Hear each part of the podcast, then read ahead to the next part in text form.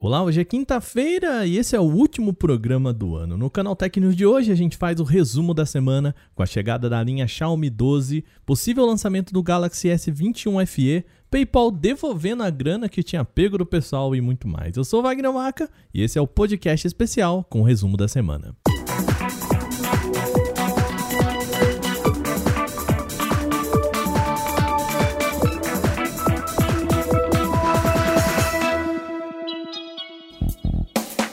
Finalzinho do ano, a Xiaomi resolveu apresentar os seus novos modelos topo de linha com o Xiaomi 12, 12X e 12 Pro. A linha traz bastante inovação em relação aos modelos 11.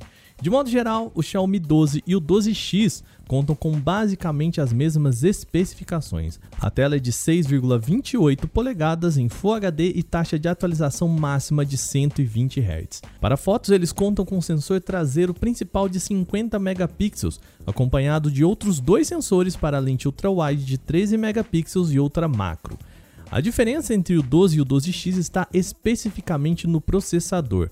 O Xiaomi 12 padrão conta com o Snapdragon 8 Gen 1 recém-lançado agora no final do ano. Já o modelo 12X chega com o Snapdragon 870. Por fim, o modelo 12 Pro é o mais potente entre eles e carrega uma tela maior de 6,73 polegadas também, com 120 Hz de atualização máxima.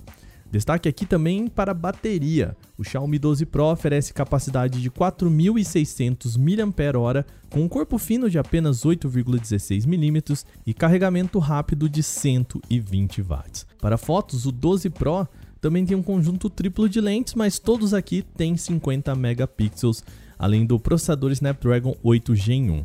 Os modelos começam a ser vendidos no dia 31 de dezembro, sim, no Réveillon, e por enquanto só lá na China, tá bom? Os preços partem de 3.199 yuans na versão mais barata, o que equivaleria a aproximadamente R$ 2.800 na conversão direta, lembrando sem contar impostos. Quer conferir todas as especificações da linha e respectivos preços? É só você entrar lá em canaltech.com.br ou clicar no link da descrição deste programa. Final de ano também está sendo marcado por mais rumores da linha Galaxy S21 FE. O reconhecido informante Roland Quantity divulgou possíveis preços da linha na Europa. Importante ressaltar aqui, tá? Ele não diz de onde tirou esses dados.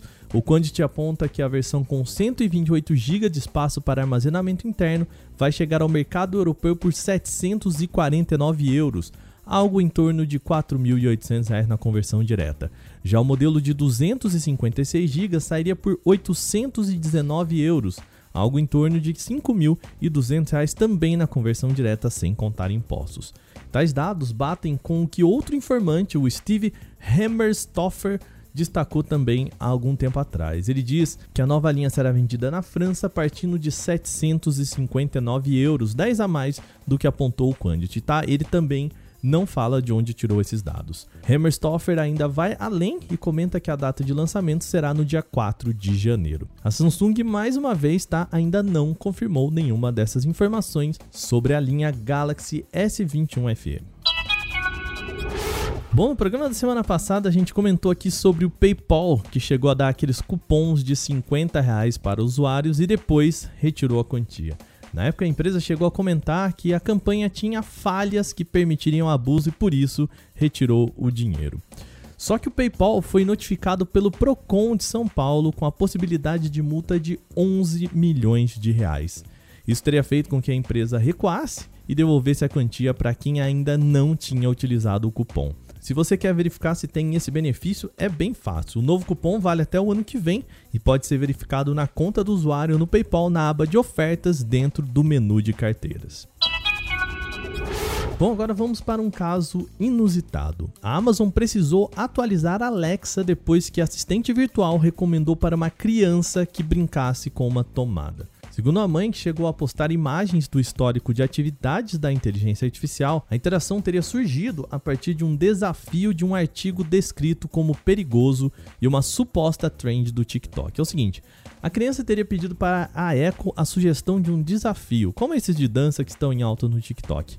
A assistente então teria localizado uma página do site chamado ourcommunitynow.com no qual foi feita a tal recomendação. A fala foi a seguinte, com tradução nossa aqui do Canaltech, tá bom? Abre aspas. Aqui é algo que encontrei na web, disse a Alexa. De acordo com o site ourcommunitynow.com, o desafio é simples. Coloque o carregador na tomada, deixando metade do pino para fora e depois ponha uma moeda na parte dos pinos que ficaram expostas, fecha aspas. A criança chegou a fazer o desafio e tomou um susto, mas por sorte, ninguém se machucou. Importante reforçar que, claro, esse é um desafio super perigoso e que vai provavelmente dar um choque em quem o fizer, ou seja, não tente isso em casa, tá bom? Em comunicado à BBC, a Amazon disse ter agido de imediato assim que tomou conhecimento do erro e corrigiu. A atualização chega automaticamente ao dispositivo e, ao que tudo indica, evita que esse tipo de sugestão seja feito novamente pelo equipamento. Após muitos anos de adiamento, o telescópio espacial James Webb foi lançado no dia 25 de dezembro, sim, na manhã de Natal. O observatório decolou no foguete Ariane 5 da Arianespace e deve demorar um mês até ser posicionado a 1,5 milhão de quilômetros da Terra, numa região chamada de Ponto de Lagrange L2. Nesse ponto, a força gravitacional entre a Terra e o Sol é equilibrada, ou seja, um satélite parado ali fica como se estivesse estacionado, gastando pouco combustível para se manter, e isso é óbvio muito interessante para um telescópio espacial. Até chegar lá, o James Webb vai passar por várias manobras complexas, sendo 50 grandes implantações e 178 mecanismos de liberação para então implantar essas 50 partes. Segundo o gerente da missão, Mike Menzel, cada um destes processos precisa funcionar perfeitamente e nenhum procedimento de tamanha complexidade já foi feito antes. A boa notícia é que alguns deles já foram realizados com sucesso desde o dia 25. Fruto de uma colaboração entre a Agência Espacial Europeia, a NASA e a Agência Espacial Canadense, o Webb é o maior e mais complexo observatório da ciência espacial já criado. Quando iniciar suas operações, o telescópio deve observar as primeiras galáxias que se formaram, o nascimento de estrelas e planetas, incluindo exoplanetas que talvez tenham condições de abrigar a vida, e claro, também vai olhar para o nosso sistema solar. Que presentão de Natal para toda a humanidade, hein?